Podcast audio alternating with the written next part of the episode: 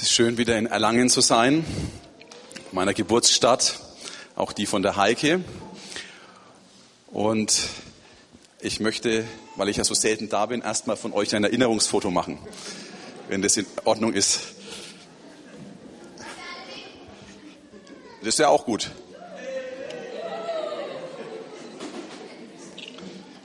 Ich muss zwei machen. Ihr seid so viel geworden.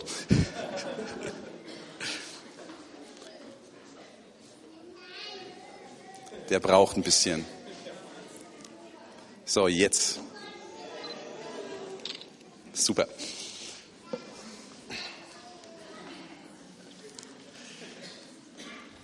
Ja, wir haben, wie der Peter schon gesagt hat, am Samstag vor einer Woche erzählt, was wir so mit Gott erleben, wie es uns geht in der Türkei. Und ähm, nachdem nicht alle von euch da sein konnten, möchte ich einfach noch im Schnelldurchgang ein bisschen äh, euch auch daran teilhaben lassen. Also so ging es los vor sieben Jahren.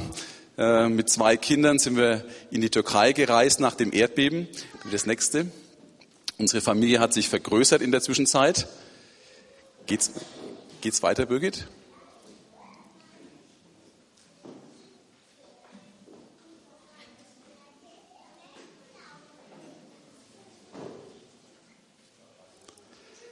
Glaube, er hat einen Hänger.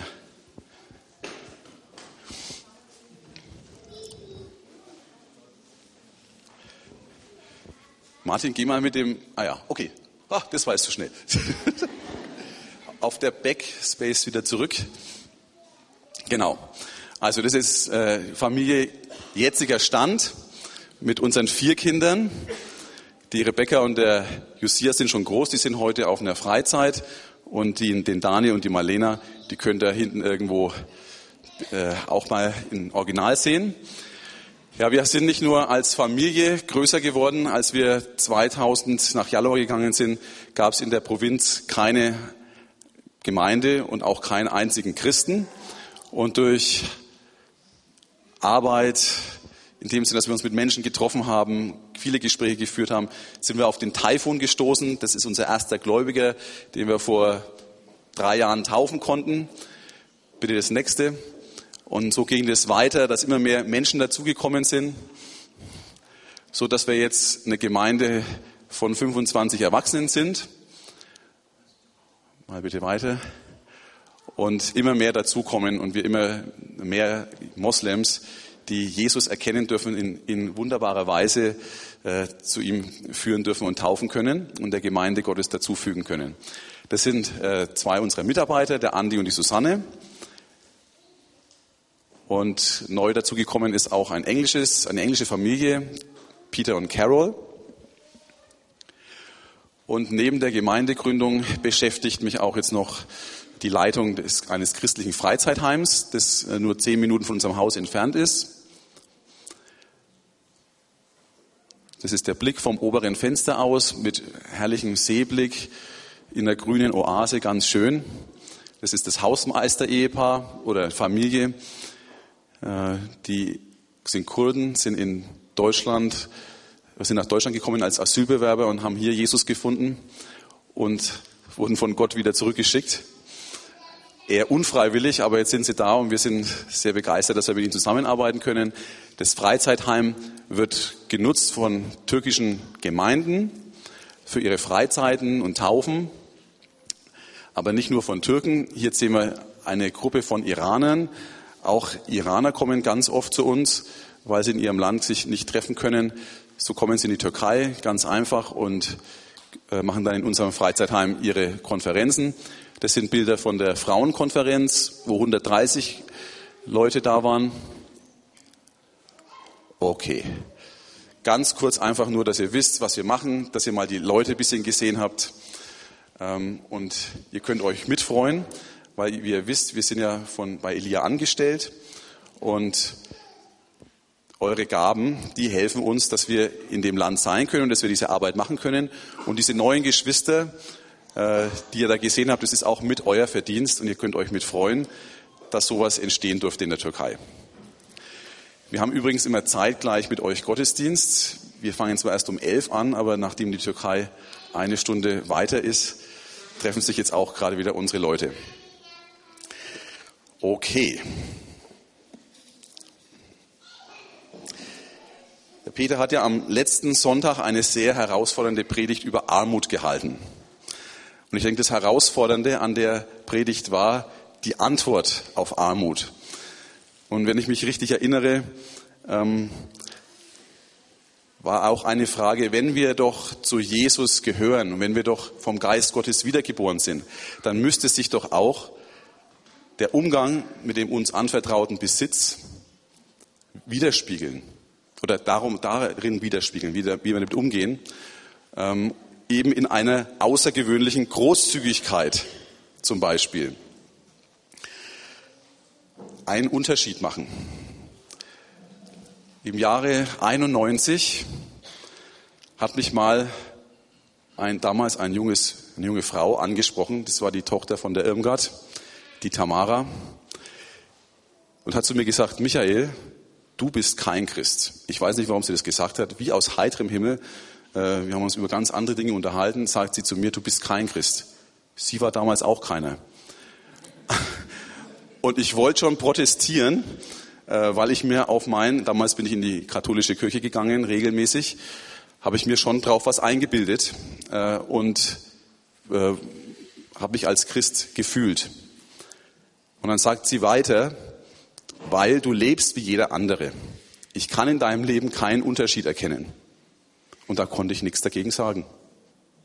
Ich habe mir auch noch nie vorgenommen, irgendeinen Unterschied zu machen damals.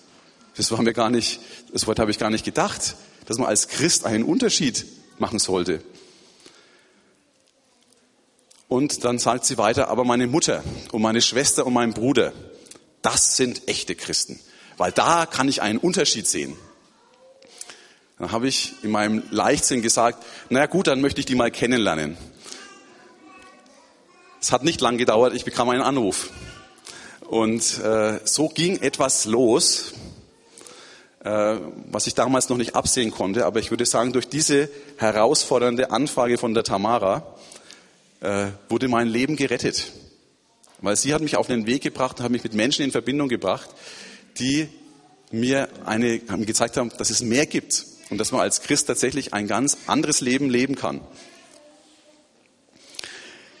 Ihr habt die Gemeinde gesehen und zur Aufgabe als Gemeindegründer gehört es neben den vielen, vielen evangelistischen Gesprächen, die meistens bei Tee trinken gemacht werden, auch, dass man in das Leben der neuen Gläubigen ein starkes Fundament legt ein, und auch in die Gemeinde ein Fundament hineinlegt. Und das geschieht durch das Lehren, aber nicht nur durch das Lehren, sondern auch durch das Vorleben von biblischen Wahrheiten. Wusstet ihr, dass die Bibel uns eine Liste an die Hand gibt, äh, was so die Wahrheiten sind, auf die man dann einen Grund aufbauen kann? Birgit, wenn du mal äh, im Hebräer 6 gibt es tatsächlich eine Liste. Und das wollen wir mal zusammen lesen. Darum wollen wir es jetzt lassen, was am Anfang über Christus zu lehren ist, und uns zum Vollkommenen wenden, wir wollen nicht abermals den Grund legen mit der Umkehr von den toten Werken, mit dem Glauben an Gott, mit der Lehre von den Taufen, vom Händeauflegen, von der Auferstehung der Toten und vom ewigen Gericht. Das wollen wir tun, wenn Gott es zulässt. Also wir können hier lesen, dass es Dinge gibt, die ein Mensch, wenn er zu Jesus kommt, am Anfang hören soll, hören muss was am Anfang über Christus zu lehren ist. Und damit wird ein Grund gelegt in diesen Menschen. Und dann kommt die Auflistung von sechs verschiedenen Punkten. Und im letzten Satz heißt es, das wollen wir tun, also wir wollen von diesem Grund weggehen, wir können uns dann anderen Dingen zuwenden, wenn es Gott zulässt.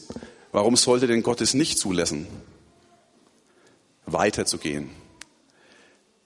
Und dann kam mir der Gedanke, wenn man ein Haus baut, und das Wichtigste, sage ich mal, bei einem Haus ist erstmal ein starkes Fundament. Dann muss das Fundament erstmal gelegt sein zu früh. da muss das Fundament gelegt sein, äh, wenn man weiter aufbauen möchte. Und mittlerweile in der Türkei, äh, wenn jemand ein Haus bauen will, dann muss er das genehmigen lassen, seine Pläne, und wenn dann, dann kann er anfangen mit seinem Fundament. Und wenn dann das Fundament gelegt ist, dann kommt jemand vom Bauamt und prüft nach, ob das Fundament auch stark genug ist. Die haben einen guten Grund, ihr seht schon, ja, ihr Harz, nein, nicht, nicht, nicht, nicht. äh, äh, äh, wenn das nämlich nicht stark genug ist, dann fällt das Haus zusammen. Und dann, wenn das geprüft ist, das Fundament ist stark, dann gibt der von der Bauaufsichtsbehörde die Erlaubnis weiterzubauen. Und ich denke, genauso ist es in unserem Glauben, dass wir erstmal ein festes Fundament in unserem Glauben haben müssen. Und dann können wir darauf aufbauen, wenn wir wollen, dass unser Leben keine Mängel aufweist. Weil hinterher am Fundament was ändern zu wollen, ist viel schwieriger und langwieriger, als wenn man es macht, wenn die Baugrube noch ausgehoben ist und man kann da noch an alles gut ran. Von daher ist es wichtig, eben auch für uns, bei dem, was wir tun, ein gutes Fundament zu legen. Und unseren Freunden, und jetzt kannst du das Bild zeigen, müssen wir nicht lange erklären, äh, warum ein gutes Fundament wichtig ist. Okay. Ich möchte mit euch über diesen ersten Punkt sprechen, nämlich den, der Umkehr von den toten Werken. Was sind wohl tote Werke? Ich denke, es sind Taten, die nicht durch den Glauben an Gott motiviert sind, die wir tun, um vielleicht uns zu gefallen, um anderen zu gefallen, um irgendwas zu erreichen, aber die nicht wirklich aus dem Glauben heraus entspringen. Also alles, was wir nicht im Glauben an Gott tun, sind tote Werke. Sie bringen letztendlich überhaupt nichts. Sie bringen für, nichts für Gott und sie bringen uns auch nichts. Wir verschwenden damit eigentlich unser Leben. Diese toten Werke gibt es auch in religiöser Aufmachung. Nämlich dann, wenn ich an sich gute Dinge tue, wie zum Beispiel beten, geben, fasten, in die Gemeinde gehen, den Zehnten geben, helfen. Wenn ich das aus einer falschen Motivation heraus tue, dann sind es auch tote Werke, weil sie nichts bringen. Kurz gesagt, äh, ich möchte mir damit gefallen oder Gott. In Römer 14, 23 heißt, dass alles, was wir nicht aus dem Glauben tun, Sünde ist. Wenn wir das Wort Buße hören, dann werden in Deutschland sofort ein paar Dinge assoziiert. Nämlich zum Beispiel Sätze wie, ähm, das wirst du mir büßen. Oder er hat seine Strafe abgebüßt. Kommt sofort, wenn man hört Buße, unangenehm, Strafe. Oder äh, mir kam, kommt mir vielleicht das Bußgewand in den Sinn, Asche aufs Haupt und mit schlechtem Gewissen und vor allem einem ganz schlechten Gefühl durch die Gegend schlappen und mich wie ein elender Wurm fühlen. Und ich denke, das sind Dinge, die irgendwie dazugekommen sind, aber die Gott nicht beabsichtigt, wenn er mit uns über Buße redet. Die haben damit gar nichts zu tun. Buße ist in erster Linie nämlich kein Gefühl, sondern eine Willensentscheidung, in meinem Leben was ändern zu wollen. Wenn ich das nur auf Emotionen aufbaue, dann wird es nicht weit reichen und eine bittere Enttäuschung wird übrig bleiben. Es gibt auch eine falsche Buße, nämlich sowas ähnliches wie Reue, die nicht zur Umkehr führt.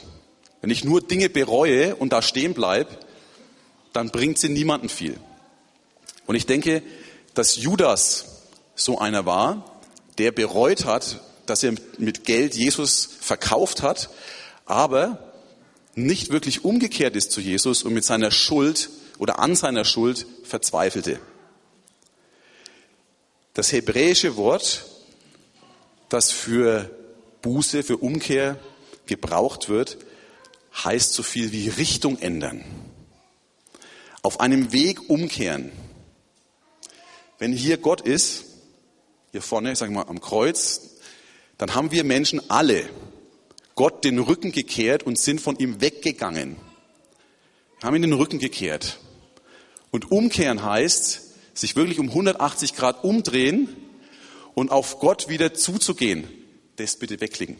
Das, auf, Gott zu, auf Gott zugehen und ihm unser Herz entgegenhalten. Nicht den Rücken, sondern unser Herz.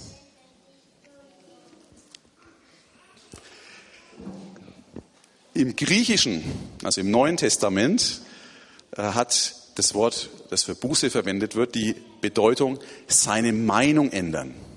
Schaut das mal gar nicht hin, ist nicht so wichtig. Äh, Meinung ändern, seine Denkweise verändern. Ein Mensch, der noch nicht Buße getan hat, fragt sich bei jeder zu treffenden Entscheidung, was springt für mich heraus? Was bringt's mir? Ein Mensch, der noch nicht Buße getan hat, dreht sich letztendlich immer nur um sich selbst.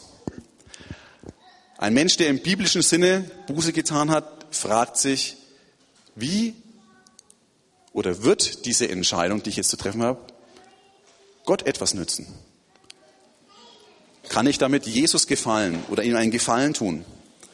Und der möchte oder der hat eigentlich sich aus dem Mittelpunkt seines Lebens herausgenommen und hat dafür Jesus eingesetzt. Und er fragt sich, wie kann ich mit meinem Leben Gott verherrlichen? Und ich denke, da dürfen wir uns alle fragen, zu welcher Sorte von Mensch wir gehören. Ob wir noch zu der ersten gehören, wo wir uns fragen, was bringt's denn mir? Wo ist mein Vorteil da drin? Oder ob wir fragen, was bringt's für Gott? An Jesus glauben kann einfach sein, wenn man nur daran denkt, was er alles für uns tun will. Wir haben gehört, er ist unser bester Freund und er will uns vieles Gutes geben. Also an ihn glauben, warum nicht? Ich denke, es wird dann interessant, wenn wir fragen, kennen wir Jesus als unseren Herrn? Gehören wir noch uns selbst oder gehören wir unserem Herrn, Jesus?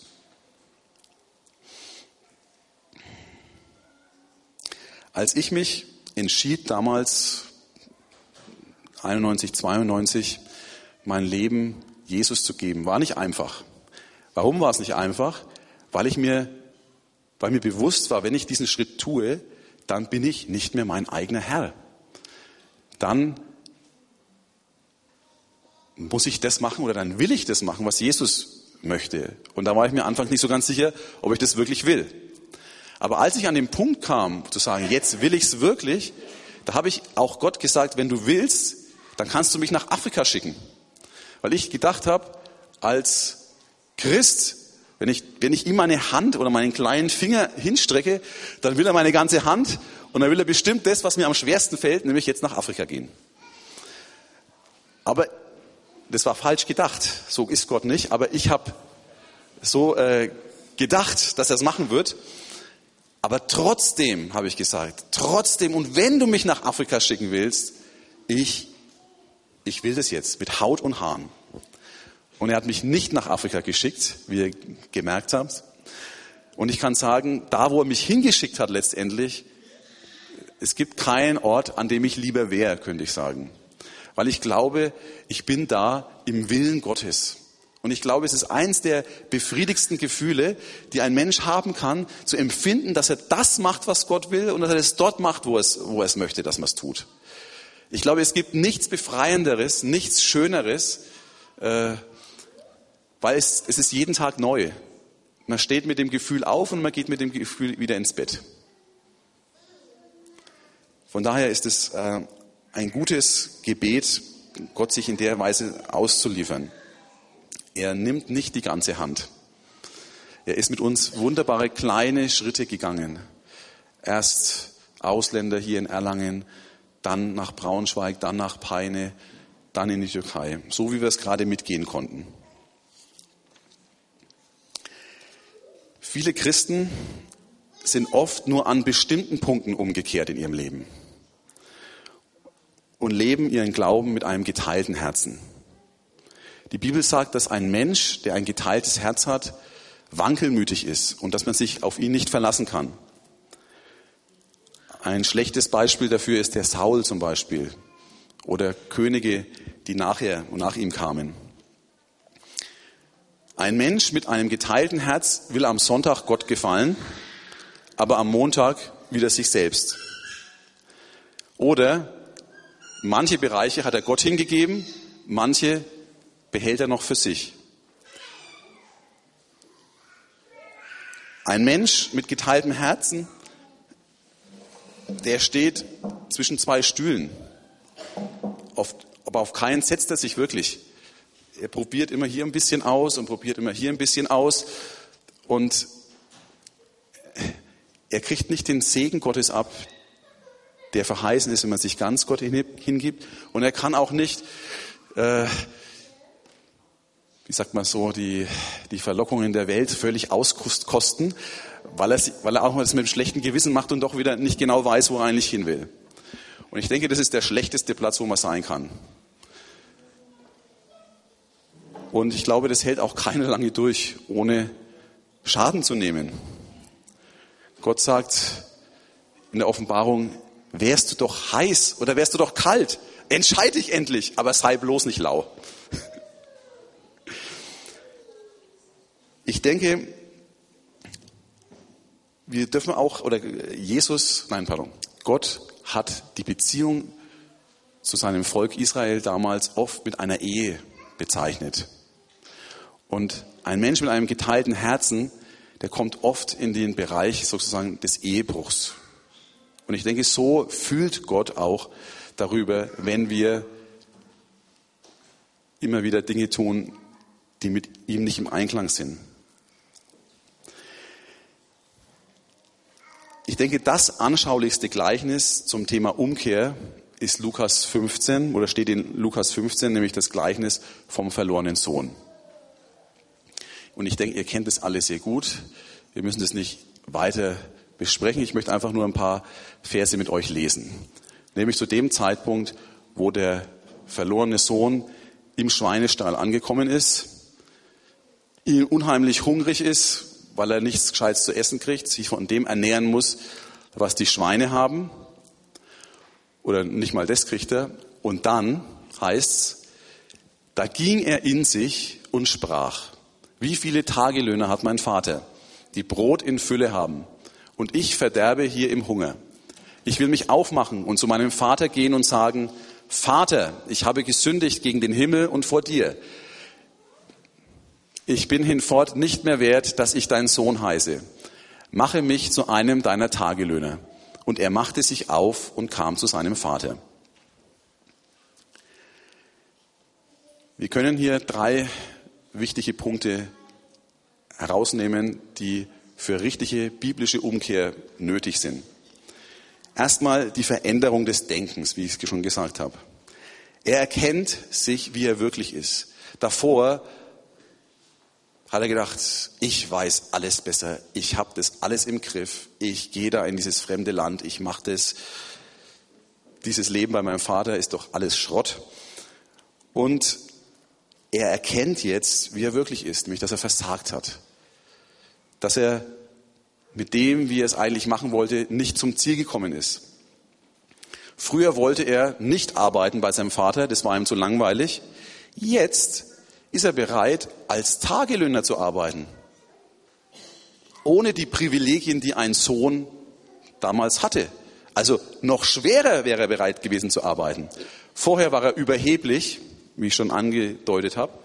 Jetzt ist er so demütig, dass er sagt, ich will nicht mehr dein Sohn heißen. Ich, ich bin es nicht wert.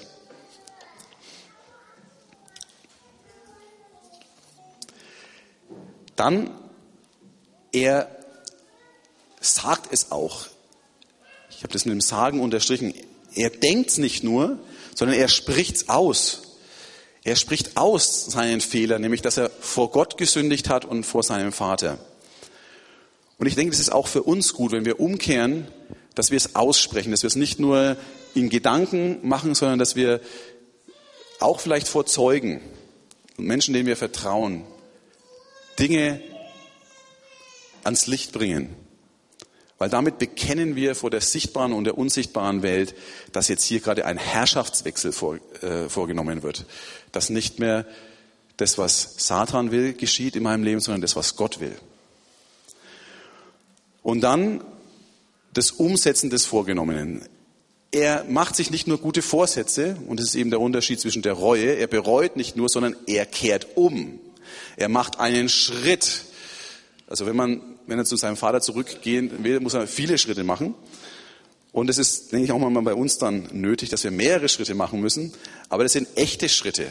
Also es hat nicht nur was mit unserem Kopf zu tun, das hat mit unserem Kopf, mit unserem Herzen und unseren Füßen oft was zu tun, und unseren Händen, umzukehren zu Gott. Also denken, aussprechen und handeln. Könnten wir sagen, na ja, das haben wir alle schon gemacht, ist ja nichts Neues. Aber anhand eines Beispiels möchte ich euch äh, deutlich machen, wie sehr so dieses, was in dem Sohn drin steckte, auch in uns drin steckt. Wir kommen als Baby auf die Welt. Da haben wir vier Sachen im Sinn. Essen, Schlafen, eine saubere Windel und natürlich viel Aufmerksamkeit. Wenn wir das nicht bekommen, geht sofort die Alarmsirene hoch und wir terrorisieren alle um uns herumstehenden mit viel Geschrei. Wehe, unsere Bedürfnisse werden nicht sofort erfüllt. Was machen die Eltern? Sie rennen und machen und tun, damit wir wieder ruhig sind. Da kommt doch so ein Kind ganz automatisch auf die Idee, ich bin der Mittelpunkt des Universums. Alles dreht sich nur um mich und meine Bedürfnisse. Wie gut, dass die Babys und die Kleinkinder so süß sind. Dann Kleinkind. Langsam wird es den Eltern zu bunt und sie fangen mit Erziehungsmaßnahmen an.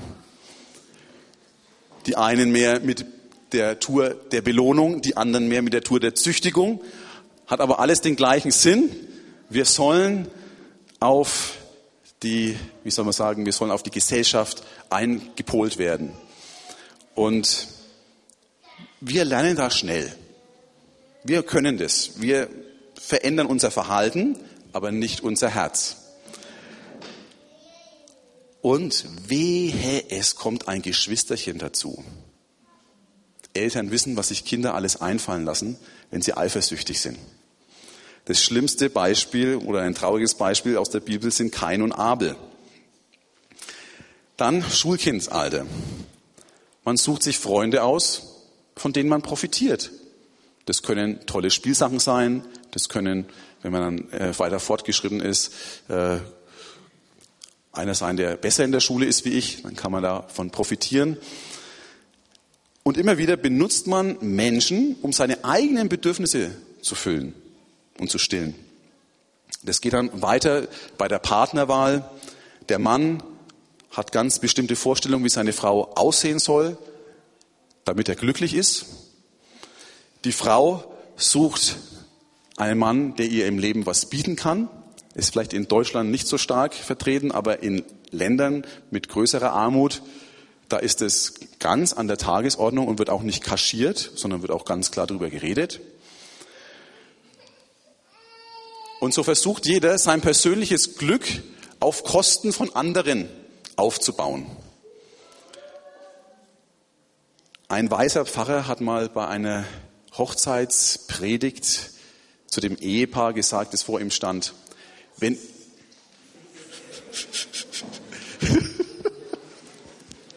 Ich mache das zum ersten Mal. Bitte vergebt mir.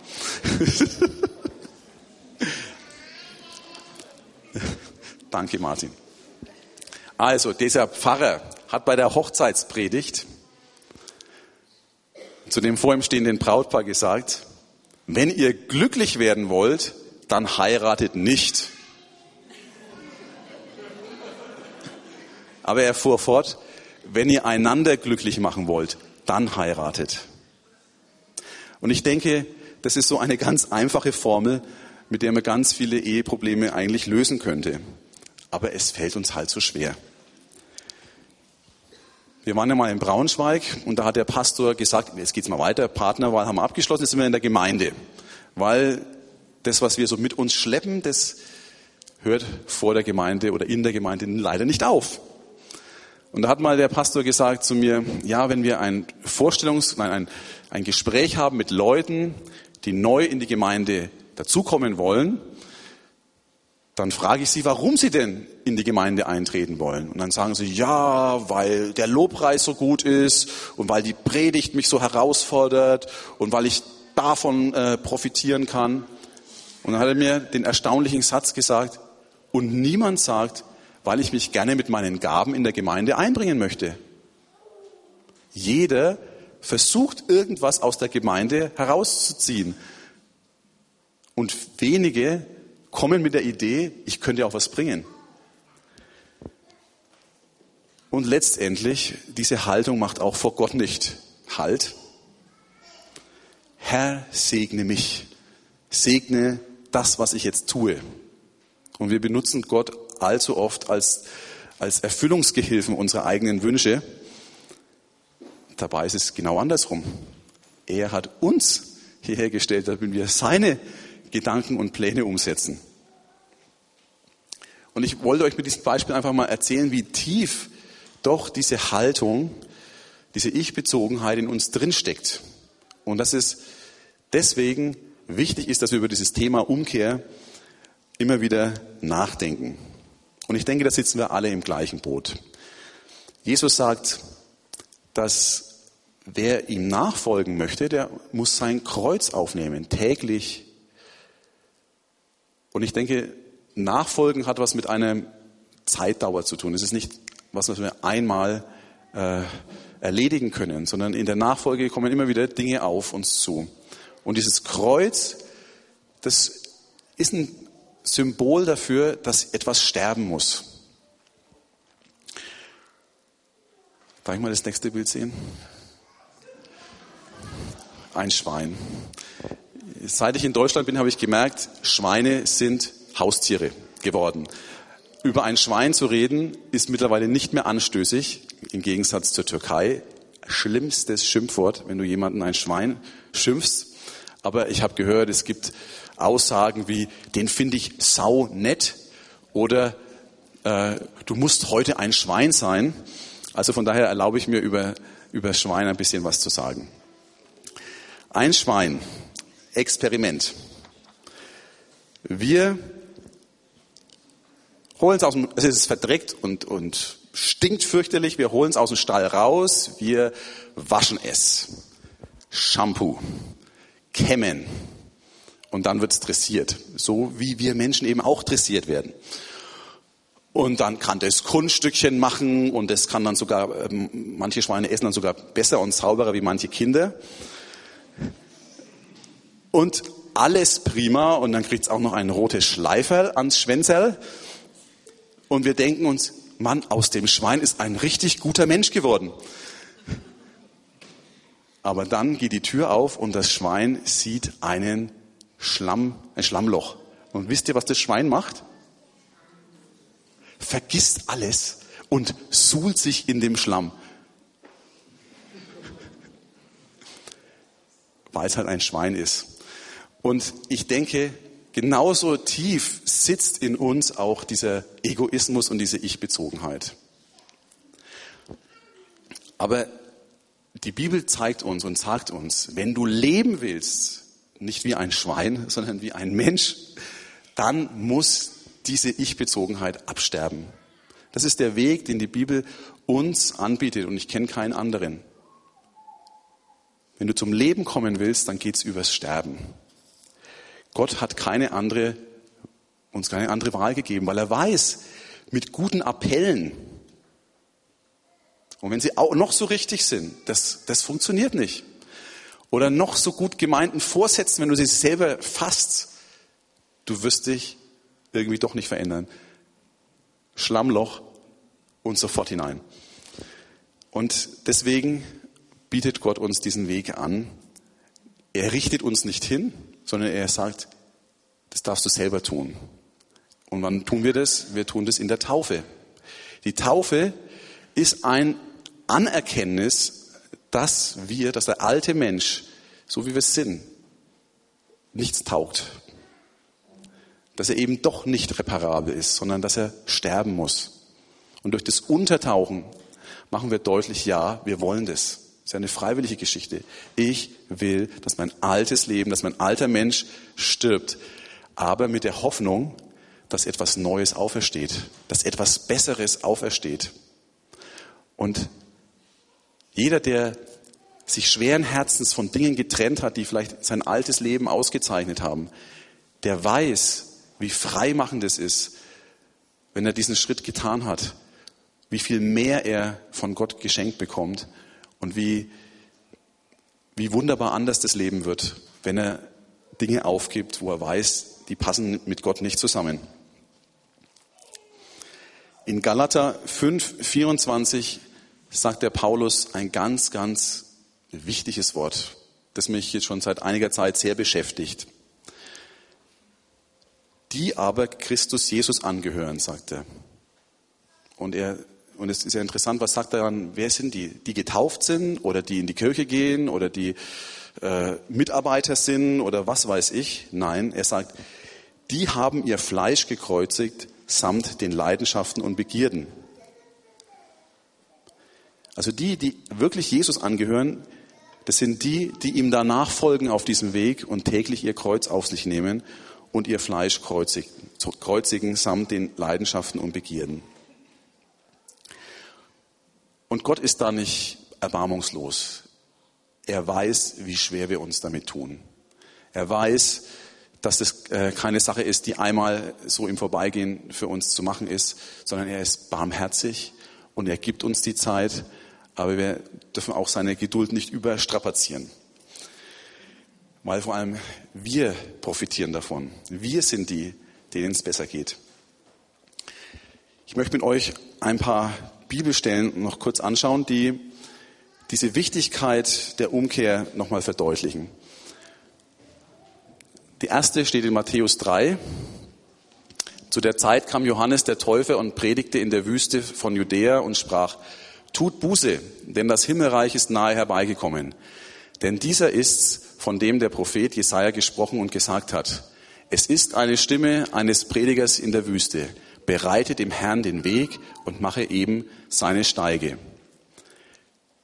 Johannes der Täufer wurde von Gott gesandt, um dem Herrn Jesus einen Weg zu bereiten im Volk Israel. Und was er gesagt hat, war, kehrt um, tut Buße. Da muss vieles bei euch absterben. Jesus kann nicht zu euch kommen. Ihr könnt nicht in das Reich Gottes kommen, wenn da noch so viel Mist bei euch rumliegt. Durch Umkehr bereiten auch wir Jesus den Weg in unser Leben. Und wir haben den Schlüssel in der Hand. Das nächste bitte. Markus 1. Nachdem aber Johannes gefangen gesetzt war, kam Jesus nach Galiläa und predigte das Evangelium Gottes und sprach, die Zeit ist erfüllt und das Reich Gottes ist herbeigekommen. Tut Buße und glaubt an das Evangelium. Jesus sagt, jetzt ist die Zeit. Wartet nicht länger drauf. Jetzt ist die Zeit zum Umkehren. Und da sieht man auch deutlich, wie eng die Umkehr mit dem Glauben verbunden ist. Ohne echte Umkehr keinen echten Glauben. Und er setzt diesen Ruf zur Umkehr fort, den der Johannes begonnen hat. Dann bitte die nächste. Lukas 24. Jesus spricht, so steht's geschrieben, dass Christus leiden wird, dass der Christus leiden wird und auferstehen von den Toten am dritten Tage und dass gepredigt wird seinen, in seinem Namen Buße zur Vergebung der Sünden unter allen Völkern. Da sehen wir diese Verbindung von Vergebung der Sünden mit der Umkehr. Umkehr ist eine Voraussetzung für die Vergebung. Apostelgeschichte 2.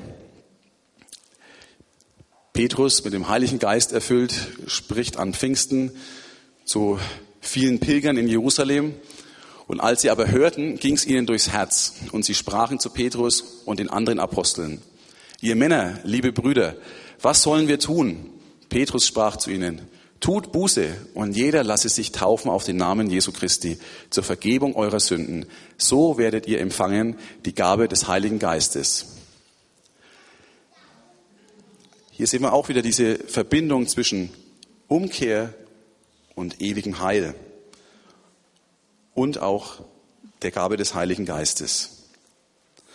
Apostelgeschichte 17. Zwar hat Gott, also Paulus spricht in Athen, zwar hat Gott über die Zeiten der Unwissenheit hinweggesehen, nun aber gebietet er den Menschen, dass sie an allen Enden Buße tun. Denn er hat einen Tag festgesetzt, an dem er den Erdkreis richten will, mit Gerechtigkeit durch einen Mann, den er dazu bestimmt hat, und hat jedermann den Glauben angeboten, indem er ihn von den Toten auferweckt hat. Es ist so wichtig, umzukehren, weil es gibt einen Tag, da wird abgerechnet. Und es wird Gericht gehalten. Und wer nicht Jesus als seinen Retter erlebt, indem er umkehrt, der wird ihn da als seinen Richter erleben. Also es ist ernst. Und dann möchte ich aber nochmal darauf hinweisen, in Römer 2,4 steht, oder verachtest du den Reichtum seiner Güte, Geduld und Langmut? Weißt du nicht, dass dich Gottes Güte zur Buße leitet?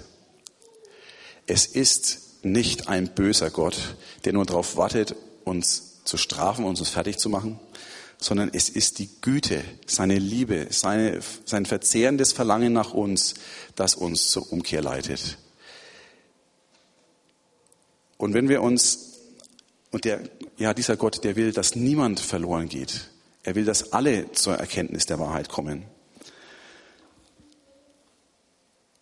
Und ich denke, wenn wir uns nochmal jetzt das Gleichnis vom verlorenen Sohn anschauen, dann sehen wir, was passiert, wenn wir umkehren. Wie reagiert denn dieser Vater? Als er aber noch weit entfernt war, sah ihn sein Vater und es jammerte ihn. Also dem Vater jammerte, jammerte es. Man könnte auch sagen, es hat sein Herz berührt, seinen Sohn wieder zu sehen. Und das der Sohn noch weit entfernt war und sein Vater ihn sieht, da denke ich mir, der Vater hat wahrscheinlich immer wieder, vielleicht jeden Tag Ausschau gehalten, wann kommt mein Sohn oder kommt er heute? Und er hat die Hoffnung nicht aufgegeben, dass er wieder kommt. Und als er ihn sieht und sein Herz mit Liebe und Dankbarkeit erfüllt ist, dann lief er und fiel ihm um den Hals und küsste ihn. Das ist die Art und Weise, wie Vater, wie unser Vater uns begrüßt und uns behandelt, wenn wir umkehren. Der Vater sprach zu seinen Knechten, bringt schnell das beste Gewand her und zieht es ihm an und gebt ihm einen Ring an seine Hand und Schuhe an seine Füße und bringt das gemästete Kalb und schlachtet's. Lasst uns essen und fröhlich sein. Denn dieser mein Sohn war tot und ist wieder lebendig geworden. Er war verloren und ist gefunden worden. Und sie fingen an, fröhlich zu sein.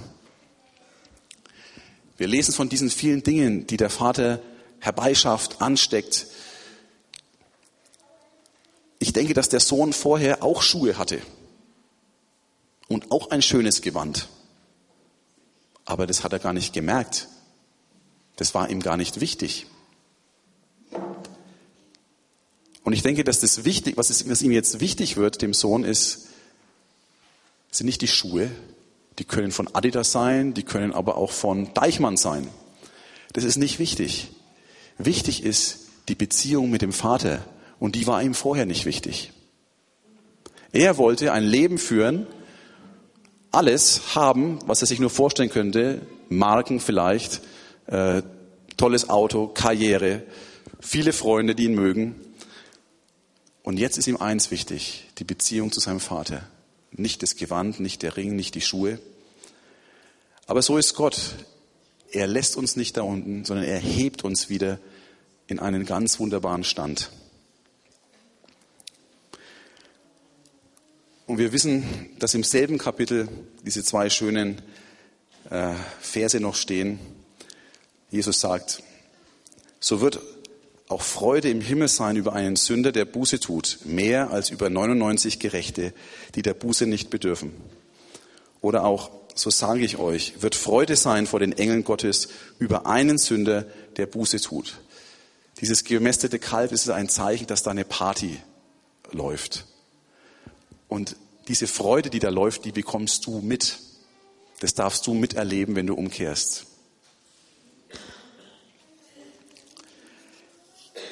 Darf ich mal Handzeichen sehen, äh, mit wem jetzt Gott über bestimmte Punkte in seinem Leben geredet hat?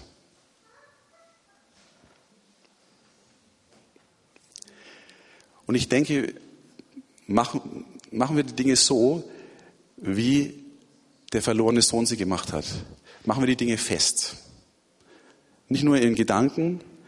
Jeder ist frei, das zu tun, wie er das möchte. Das kann er jetzt machen, das kann er später machen, das kann er auch noch morgen machen. Aber gut ist, man macht es gleich, gleich noch am selben Tag. Indem er mit jemandem spricht, dem er vertraut und ihm sagt, an dem Punkt möchte ich umkehren. Kannst du für mich beten? Gibt es jemanden, der zum ersten Mal heute den Schritt machen möchte, zu sagen, ich habe gemerkt, so eine Umkehr, mein Denken zu verändern, Jesus in den Mittelpunkt meines Lebens zu setzen, das habe ich noch nie gemacht. Gibt es jemanden unter uns, der das heute machen möchte?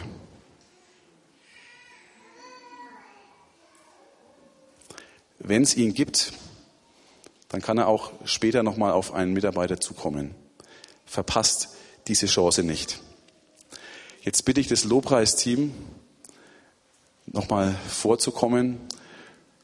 Und bei dem Lied Mein Herr und mein Gott, da kann jeder einfach nochmal die Dinge, die jetzt hochgekommen sind, mit Gott besprechen, sein Leben nochmal ganz neu Gott übergeben, Dinge abgeben, wo er gemerkt hat, die passen nicht zusammen. Ihr könnt mitsingen, ihr könnt einfach still sein, beten. Und ich möchte noch kurz für euch beten. Lieber Vater, ich danke dir, dass du unter uns bist. Ich danke dir, dass du dieser gute Vater bist, von dem wir gehört haben, der uns mit offenen Armen empfängt und der daran interessiert ist, dass wir zu dir zurückkommen, der sich danach sehnt und der uns reich beschenken möchte. Ich bitte dich, Herr, gib uns allen den Mut, die Dinge zu lassen, die nicht mit dir zusammenpassen die uns von dem trennen, was eigentlich unser rechtmäßiges Erbe ist. Ich bete, Herr, dass du uns segnest und uns zu den Menschen machst, die du dir vorgestellt hast, damit wir ein Licht sein können und eine Antwort für diese Welt, die keine, keine Antworten hat. In Jesu Namen. Amen.